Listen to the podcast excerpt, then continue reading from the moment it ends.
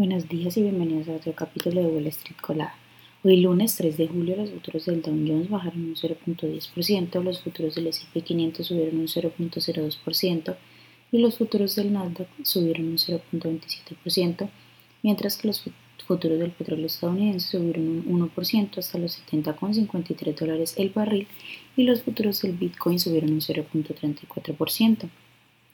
En las noticias de hoy, bueno, los mercados cerrarán a la 1 pm con motivo de la festividad del 4 de julio y además permanecerán cerrados el martes. En noticias económicas, el Tribunal Supremo anuló el viernes el plan de condonación de la deuda estudiantil de la administración de Biden en una decisión de 6 a 3. La administración va a buscar ahora el alivio de la deuda estudiantil por una vía más larga a través de la Ley de Educación Superior.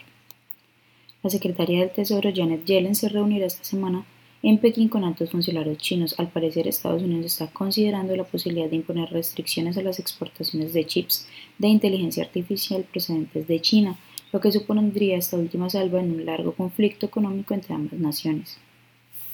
Tesla, que cotiza con el TSLA, superó las expectativas con un registro de entregas de 4.600 vehículos durante el segundo trimestre y registró una producción trimestral de más de 479.000 frente a los 457.000 esperados por el consenso. Las acciones subieron un 6.5% en el pre-market. El sector de vehículos en general subió tras el informe de Tesla. Las acciones de NIO que cotizan con el ticker NIO subieron un 5%, las de X, XPEN que cotiza con el ticker XPEV subió un 7.8%, las de Rivian que cotizan con el ticker RIVN subieron un 3.2%, y las de Lucid que cotizan con el ticker LCID subieron más de un 2%. Más de 42 mil vuelos llegaron con retraso y más de 7 mil fueron cancelados debido a las condiciones de clima y la escasez de personal en todo el país. United Airlines, que cotiza con el ticker UAL, fue la compañía más afectada, lo que lo llevó a ofrecer 30 mil millas de viajero frecuente para los viajeros afectados durante la última semana. Según informes, UBS, que cotiza con el ticker UBS, pretende mantenerse al margen con el apoyo de 10 mil millones de dólares concedidos por el gobierno suizo para cubrir cualquier pérdida que se produzca al, liquidar los activos de Credit Suisse.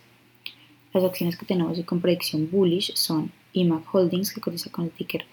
BACK, que ha subido más de un 67%, Fortes Biotech, que cotiza con el ticker FBIO y ha subido más de un 38%, y Macro Mobility que cotiza con el ticker MCOM y ha subido más de un 31%,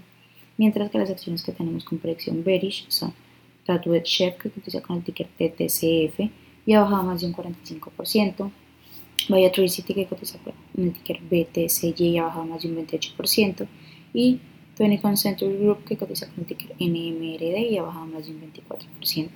Esas son las noticias que tenemos para hoy antes de que abra el mercado. Les recuerdo que pueden encontrarnos en todas nuestras redes sociales como spanglishtrades.com y además visitar nuestra página web www.spanglishtrades.com donde van a encontrar ya disponible el registro para nuestro siguiente evento, Bootcamp, del, Bootcamp Secretos del Day Trading. Esperamos que tengan un buen día, muchas gracias por acompañarnos y escuchamos como siempre, los esperamos de nuevo mañana en otro capítulo de Wall Street Colada.